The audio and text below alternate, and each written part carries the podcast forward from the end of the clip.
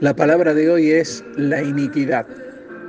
En los devocionales de ayer y antes de ayer hacíamos mención a aquellas personas que tienen la culpa muy, muy arraigada por los errores cometidos por ellos mismos y que les es difícil obtener perdón, simplemente porque ellos mismos no son capaces de perdonarse. Bien, hoy avanzaremos un paso más e iremos sobre aquellos que, no contentos con no perdonarse sus errores, sino que hasta se culpan por los errores ajenos. Hoy avanzaremos sobre un tema que es la iniquidad. Para aquellos que no conocen el término, podemos definirlo como injusticia, contrario a rectitud, deseo de hacer lo malo, desviarse del camino y varios etcétera más. Veamos qué dice la palabra sobre este término. En el Antiguo Testamento encontramos que Dios visita la maldad, o sea, la iniquidad, hasta la tercera y cuarta generación. En el libro de Éxodo 34.7 nos dice que guarda misericordia a millares, que perdona la iniquidad, la rebelión y el pecado, y que de ningún modo tendrá por inocente al malvado, que visita la iniquidad de los padres sobre los hijos y sobre los hijos de los hijos hasta la tercera y cuarta generación. Miremos Deuteronomio 5.9. No te inclinarás a ella ni la servirás, porque yo soy Jehová tu Dios, fuerte, celoso, que visito la maldad de los padres sobre los hijos hasta la tercera y cuarta generación de los que me aborrecen. Esto es lo que encontramos en el Antiguo Testamento y por supuesto que hay mucho más. Dios estableció que visitaría la maldad de los padres sobre los hijos y esto ha llegado hasta nuestros días. Dios mismo visitando generaciones de errores de antepasados. Echemos un vistazo a lo que dice el profeta Isaías, también en el Antiguo Testamento, en 53.5. Mas él, está hablando de Jesús, heridos por nuestras rebeliones, molidos por nuestros pecados, el castigo de nuestra paz fue sobre él, y por su llaga fuimos nosotros curados. Y en 53.11 nos dice, verá el fruto de la aflicción de su alma y quedará satisfecho. Por su conocimiento justificará mi siervo justo a muchos y llevará las iniquidades de ellos. Sabemos que el profeta Isaías está hablando de Jesucristo, por lo tanto el tema de la iniquidad no aplica para aquellos que hemos recibido a Jesús como nuestro Señor y Salvador. Jesús nos hizo libres con el nuevo pacto. ¿eh? Los que están en Jesús, no a la iniquidad. ¿Qué nos dice el Nuevo Testamento sobre este tema? Miremos, Gálatas 3:13. Cristo nos redimió de la maldición de la ley, hecho por nosotros maldición, porque está escrito, maldito todo aquel que es colgado en un madero. Tito 2:14, quien se dio a sí mismo por nosotros para redimirnos de toda iniquidad y purificar por sí un pueblo propio celoso de buenas obras. Hebreos 8:12, porque seré propicio a sus injusticias y nunca más me acordaré de sus pecados y de sus iniquidades. Con todo esto en mente veamos un ejemplo de iniquidad como para que entendamos prácticamente de lo que estamos hablando. ¿eh? David había pecado con Betsabé e incluso avanzó haciendo matar a Urias y quedándose con su esposa. El profeta Natán lo confronta y esto dice David en 2 de Samuel 12:6.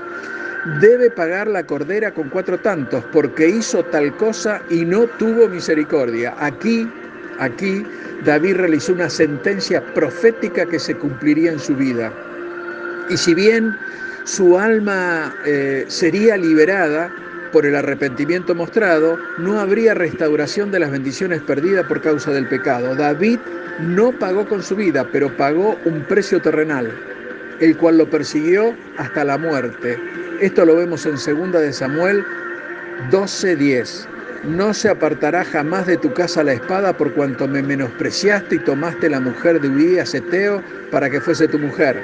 Y esta profecía se cumplió literalmente en la vida de David. Ahora veamos los cuatro tantos con los que pagó David. Uno, el bebé nacido producto del adulterio de David con Betsabé falleció. Dos, su hija Tamar fue violada por su medio hermano Amnón, el primogénito de David. Tres, Absalón, su hijo amado, se cobra la vida de Amnón en venganza por lo que le había hecho a su hermana Tamar. Cuatro, Absalón muere en manos de Joab, el general de David. podemos observar cómo el reino terrenal de David comenzó a desintegrarse y David vivió para lamentar sus pecados, en la mortalidad, pero también en la eternidad.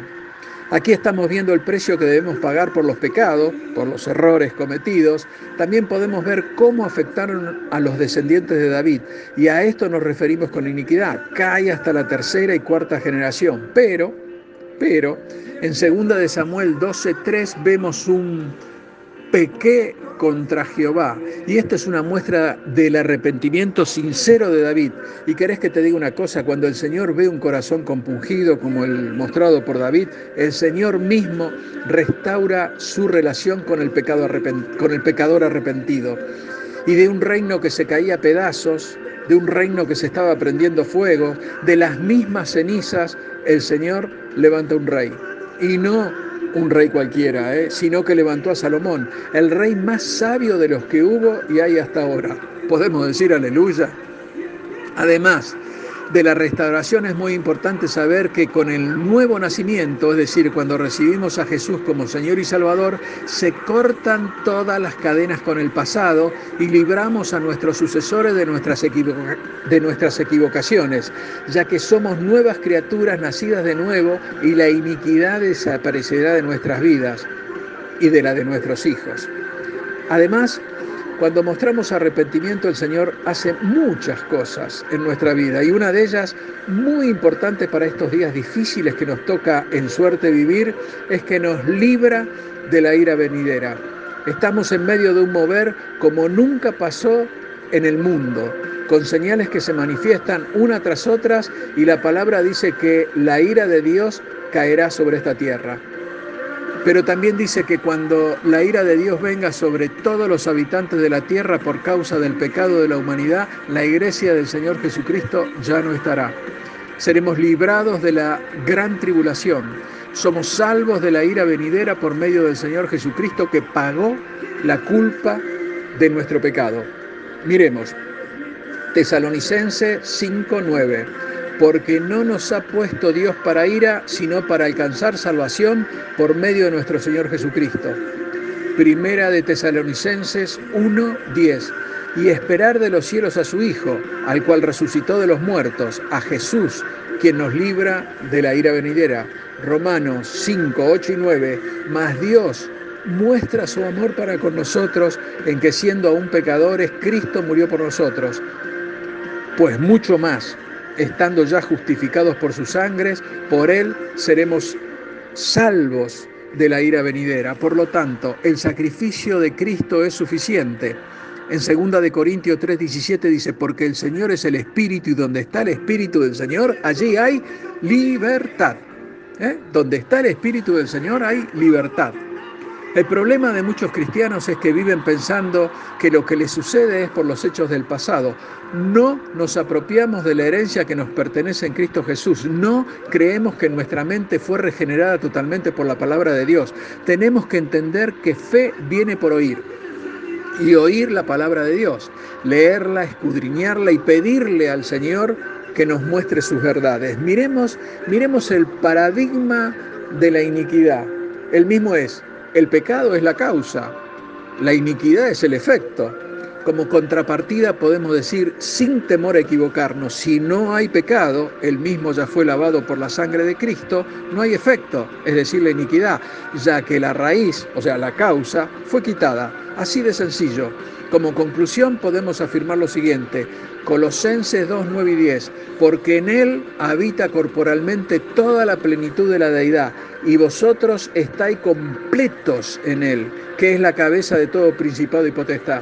Sencillamente podemos afirmar, somos libres en el nombre del Señor. Dios te bendice.